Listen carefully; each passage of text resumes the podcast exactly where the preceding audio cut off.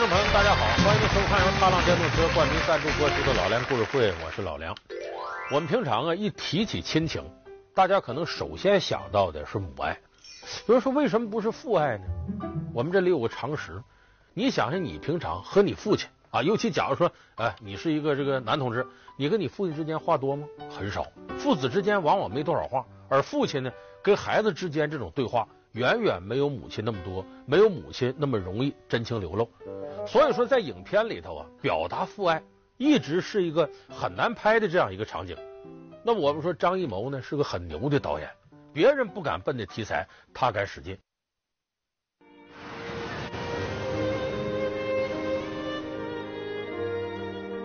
父爱是严肃的，父爱是内敛的，父爱。是无声的，他的悄无声息，甚至有时让我们无从察觉。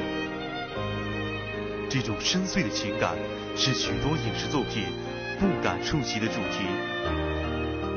但著名电影导演张艺谋却对父爱主题尤为钟爱。电影《千里走单骑》便是体现这种深沉的情感。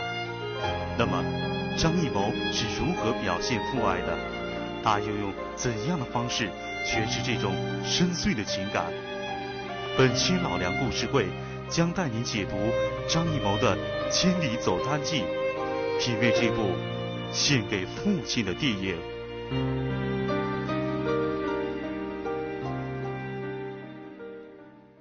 在说这个电影之前，先得跟大家澄清一个事儿：很长时间以来啊，咱不管是看三国。还是看张艺谋这片子，都习惯念“千里走单骑”，大错别字。为什么这么说呢？“骑”是动词，就说这人骑马，我骑自行车是动词。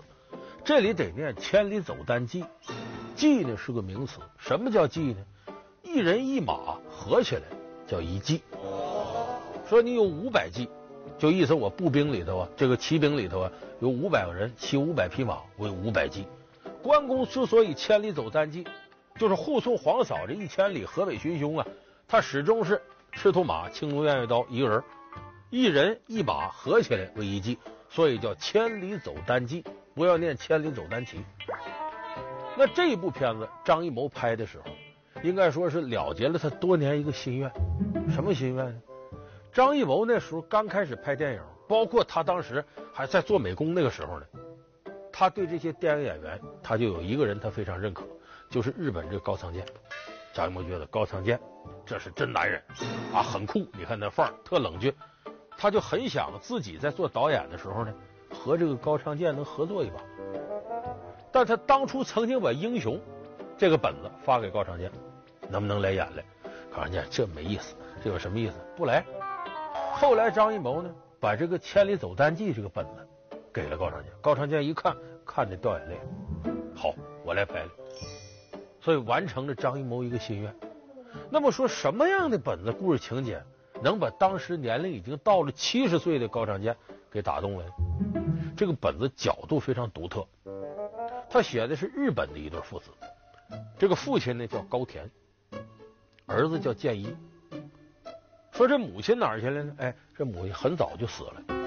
所以这父子之间呢，我们大伙儿注意，你家里头要打架，比方说爷俩意见不统一，吵架，往往最后缝合这个家庭关系的是什么？是当娘的。这边劝老头子，你别怎么的，孩子呀，你服个软。我们经常在影视剧里看到这场景，就说这个母亲是家庭的润滑剂。假如过日子没有女人，这就不叫过日子。他这个家里高田跟健一，恰恰因为这个孩子的娘死得早。这个爷俩之间好多问题达成不了一致，这孩子就走了。这一走可倒好，十几年爷俩不见面，互相之间也不怎么通生气儿。哎，都是亲戚朋友说这孩子怎么样。可是有这么一天，这高田呢是在海边打鱼，一个渔夫，就高长健演的角色，他突然间传来一个消息，他儿子得病了，而且病的还不轻。当时这个高田呢要主动见见自个儿孩子。可是这孩子倔，你不见吗？不见你。私先に行って健一さんに知らせてきます。お父さんが今日来られることまだ伝えてないんです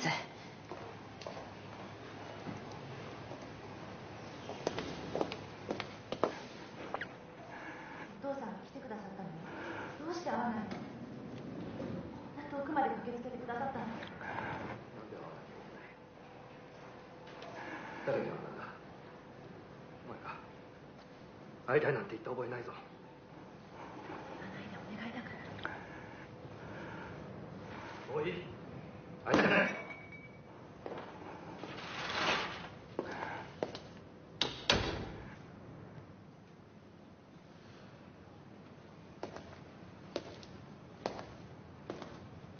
但是说这孩子怎么这么差劲呢？这个建一其实都是以前这个高田扬着自己倔强的头不肯跟儿子和解 带来的。所以说这一次他得知他有病了，两人没见着面。但事态往后发展，这个剧情往后发展，这个建一有人又传来消息，告诉给高田说你儿子得的不是好病，是胃癌，而且是晚期。健一さんの検查结果が出ました肝臓がんです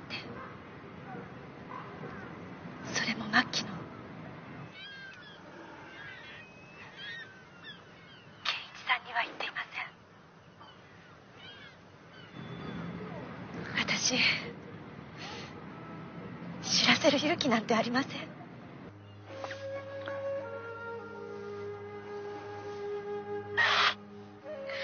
我们说癌症这个东西，短则两三个月，长则有几年，反正是朝不保夕，风雨飘摇，说不定什么时候就过去。所以这个时候，这高田后悔的说：“我想想，这十来年间，这爷俩有多少次可以坐在一块聊聊事儿，见个面，缝合一下这感情，我都没去做。我现在想做这个事儿了， 孩子这命都要没了。”所以这个时候，高田内心特别复杂，既伤感又感觉到这个心灵承受的压力非常大。这个时候，高田做了一件事，说是马上看他儿子吗？不是，坐飞机从日本飞到了中国的云南省。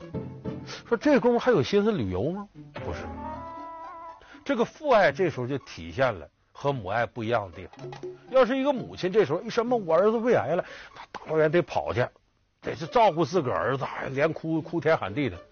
父亲不是这样，为什么他跑到中国云南？他为了完成儿子建一一个心愿，因为他知道他儿子呀，疯狂的迷恋上了中国云南一个地方戏，什么戏？这个戏叫傩戏，单立人搁一个艰难的难，这傩戏。这傩戏什么意思呢？就是这个人物表演，比方说我演关公，我戴一个红脸的面具。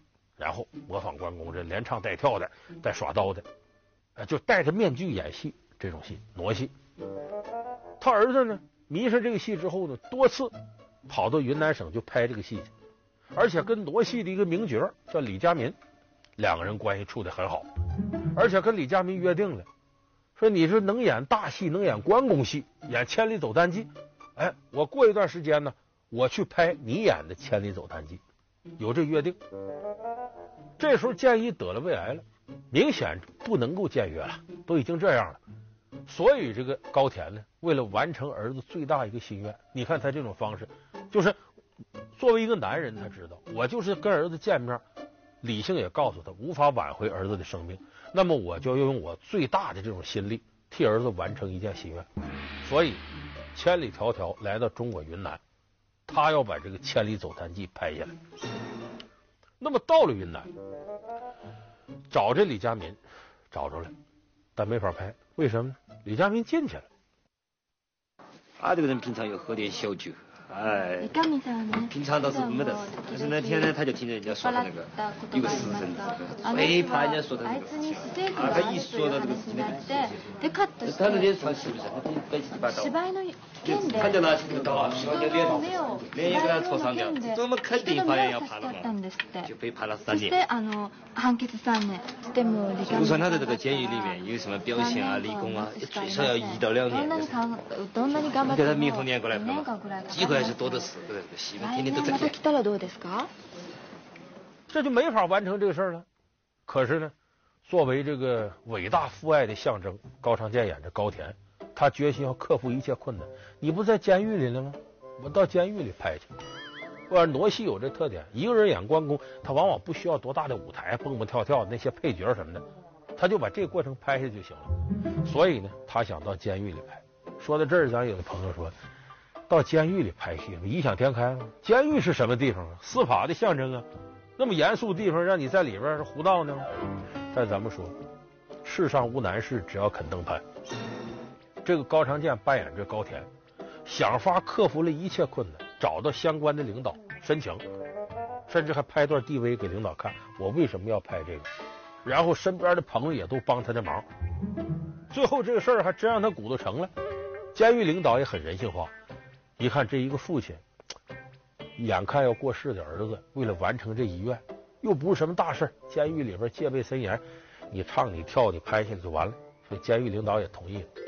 就这么着，哎，见到了李佳民，跟李佳民一说，李佳民说，跟建一我们当年有这关系，我也都答应他了，行，你拍吧，化好了妆，戴好了面具，可是这个时候。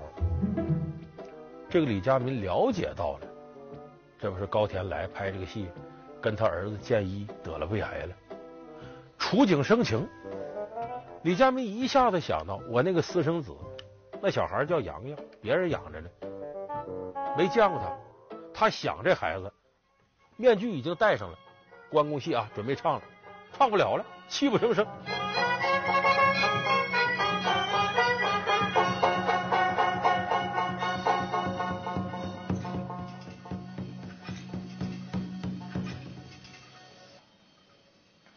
老李，老李，李小敏，咋不说话？咋不吭气？在等起你唱戏啊？从日本过来的？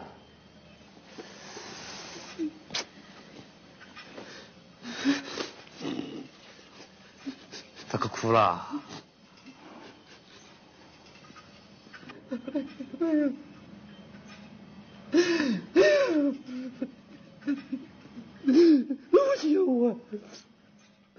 这时候高田一看没法拍了，一问怎么回事啊？这回事，他想他儿子了。行了，不拍了，过两天我再来。他跟监狱长打好招呼了，走了，说我过两天来拍。他出去之后，这高田干嘛了？他也是人心比人心，八两换半斤。他琢磨了，我为了我儿子费这么大劲来拍这个戏了。那么这李佳民在监狱里为什么哭成这样呢？他也想他儿子呀。说我要是能把他儿子给他带来，是不我也对得起他？所以这个时候高田想，我找他那私生子去。一打听呢，刚才我说那孩子叫洋洋，领养者住在偏远的一个石头村小村子里边。就这么着，高田呢就到那村子里找这孩子去了。找到是找到了，可是这个孩子呢？死活不愿意见他父亲，为什么不去？不可不行，大人喊你去，你就要去。大人决定事情要去，你说吧，马上就去。他不是我爸爸，他咋个不是你爸爸呢？我没见过他。你没有见过他，就是你家爸爸。我叫什么去？怎么不去？叫你家爸爸，你也不去？这个小孩啊，其实和那已经成年这个建议是一回事，就心里根本没有做好见父亲的准备。咱们有时候啊，这说我天不怕地不怕，我这去面试去干什么，见什么高级主考官我都不在乎，那是你跟他陌生，无所谓。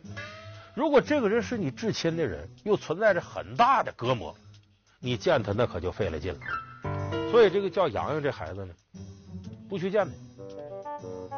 这个时候，高田也没办法，只能尊重这孩子的想法。这么的，他就往回走，再到监狱里找李家民。可是这个路上，接到一个消息，他儿子建一没了。もしもし。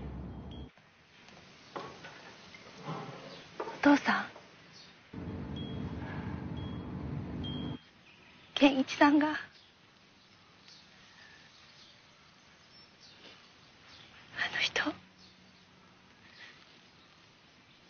昨日の晩行ってしまったんです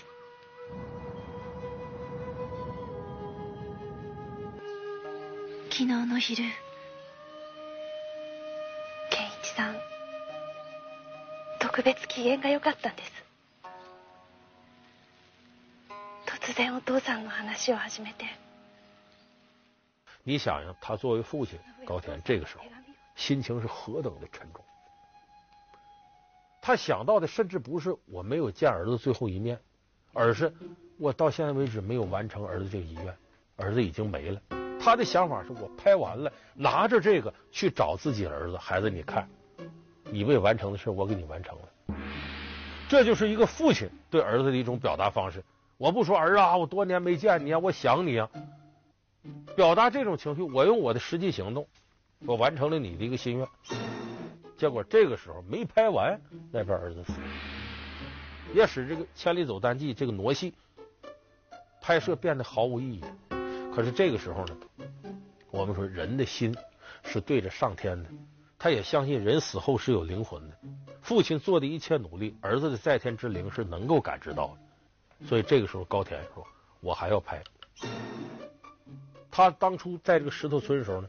把洋洋这孩子一些生活场面，他都用 DV 拍下来了。那么到监狱里边，给这李佳民放了一边。我虽然不能把孩子给你带来，他不愿意见你，但我让你看看你孩子什么样。然后把《千里走单骑》这一出戏整个拍下来。那么《千里走单骑》这个片子，表述的就是这样一个表达深沉的父爱、隐藏着的父爱这样一部片子。那么这个片子有一个很特殊的地方。片长总共是一小时四十分钟，在这么长的电影时间当中，作为主角高仓健演着高田，只有不到一百句的台词。就是如果从主人公看，这片子基本就等同于默片，就没怎么出声。可就这一百句台词，它不是均匀分布的，其中有一半有五十句台词是在几分钟以内就说完了。所以说，这个几分钟表现的成为全剧一个集中的爆破点。它表现的是什么呢？前面我们说了，高田为了说服当地的长官，就领导，你让我进监狱拍吧。那为啥你要拍这个呢？有人说，那你作为一个国际友人，你到那去找去呗，跟领导面谈。你想想，这么一个深沉的人，一个抹不开面子的人，他见陌生人去谈这个，他可能心里更放不开，所以他采用什么方式呢？用 DV 的方式，我对着这个摄像机镜头，我讲一下。我为什么要拍这个？我儿子怎么样？如何如何？所以他这五十句台词啊，是对着 DV 讲。很早以前，因为我的原因，我严重的伤害了我的儿子健一。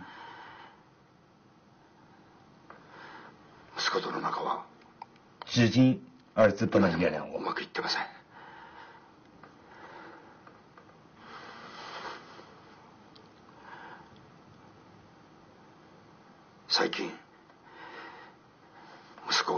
最近，我儿子被确诊为癌症。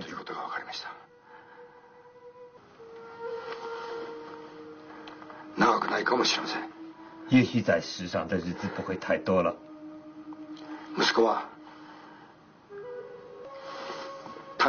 也许把千里走单骑拍下来，是我唯一能为他做的事了。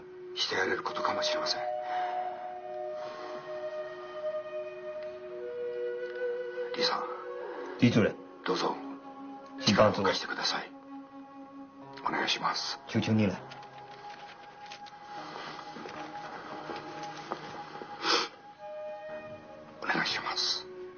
求求你了。讲到最后的时候，真情流露着，眼泪就下来了。他用个什么方式呢？手里拿着一面要送给领导的锦旗，来回这么遮掩一下。就这个时候，他也不愿意最真实的感情外露。男子汉嘛，显得我不够坚强。所以这五十句台词，他是通过这种处理方式。所以我们可以想象一下，平常我们生活当中都是，你见到某个男人，这个人不怎么说话，沉默寡言。他一旦有一天要说了很多的话，你不得琢磨琢磨？他的内心一定是波澜壮阔、翻江倒海的。所以张艺谋就是用这样一种冷处理的方式，前面都是沉默，突然这么多话，通过这个情节来打透父爱和观众心灵上之间这种沟通。那么这里对声音的处理呢，不仅仅体现在台词上，还体现在一个特殊的道具，一个小哨子。哎，就我们平常吹的那种哨子。这个是什么东西呢？是日本渔民用的。我们前面说高田是个渔民，这个哨子干嘛用的呢？求救，因为它非常嘹亮。哎，在大海上，假如捕鱼的时候出现点意外，把这哨吹起来呢，海边可能有这个搜救队过来就来救你了。这个哨声音非常响，你想在大海你都能听得见吗？他怎么处理这个声音呢？前面我们说高田到石头村找这个李佳民的私生子洋洋，找到这孩子呢，哎，这一老一少俩人呢，在当地转悠的时候，一下子进山里头迷路了，出不来了。你想这时候一老一小，这孩子才多大？他已经七十了。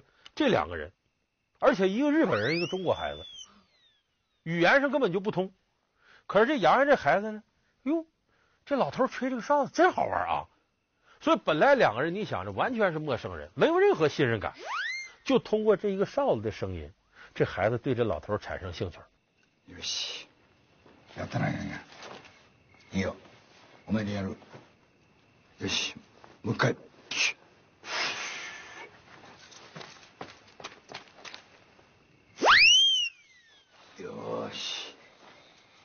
这一幕戏拍到结尾的时候，这高田坐着汽车走了，因为尊重洋洋的意见，你不看你爹算了吧。这孩子在村口就追这车，一边吹着这哨，一边追。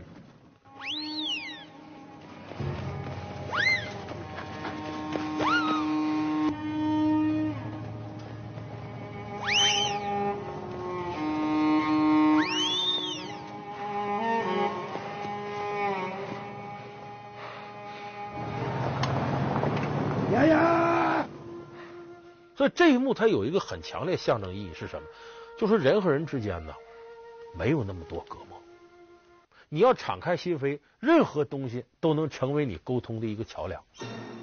所以这是第一个象征意义。第二个，这个剧里头为什么要用傩戏？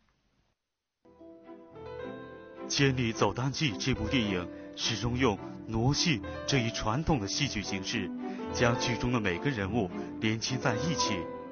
张艺谋为何要选择并不为人熟知的傩戏？它又有怎样的象征意味？广告之后，老梁继续为您讲述。父爱是严肃的，父爱是内敛的，父爱是无声的。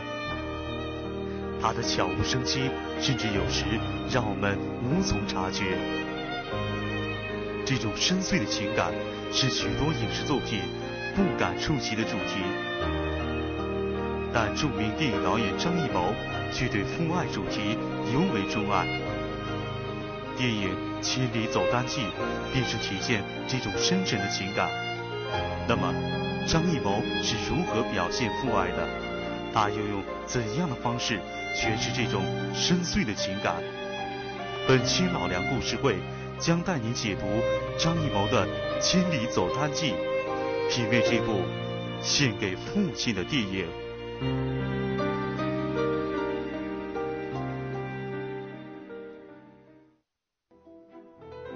《千里走单骑》这部电影始终用傩戏这一传统的戏剧形式，将剧中的每个人物连接在一起。张艺谋为何要选择并不为人熟知的傩戏？它又有怎样的象征意味？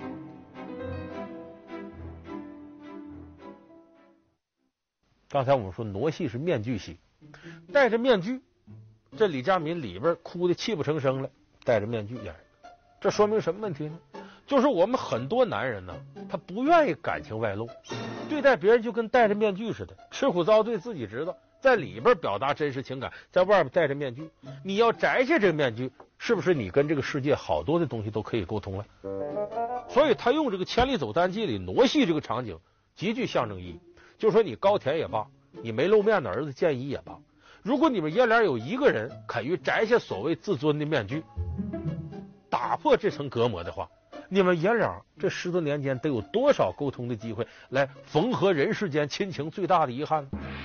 所以说，你看着好像《千里走单骑》拍父爱挺极端，其实，在我们生活当中，所以这个戏呢，其实张艺谋在通过这样一种手段告诉大家，怎么样关爱自己的父亲，而通过另一个侧面也是父亲如何要放下自己的架子，跟孩子之间沟通。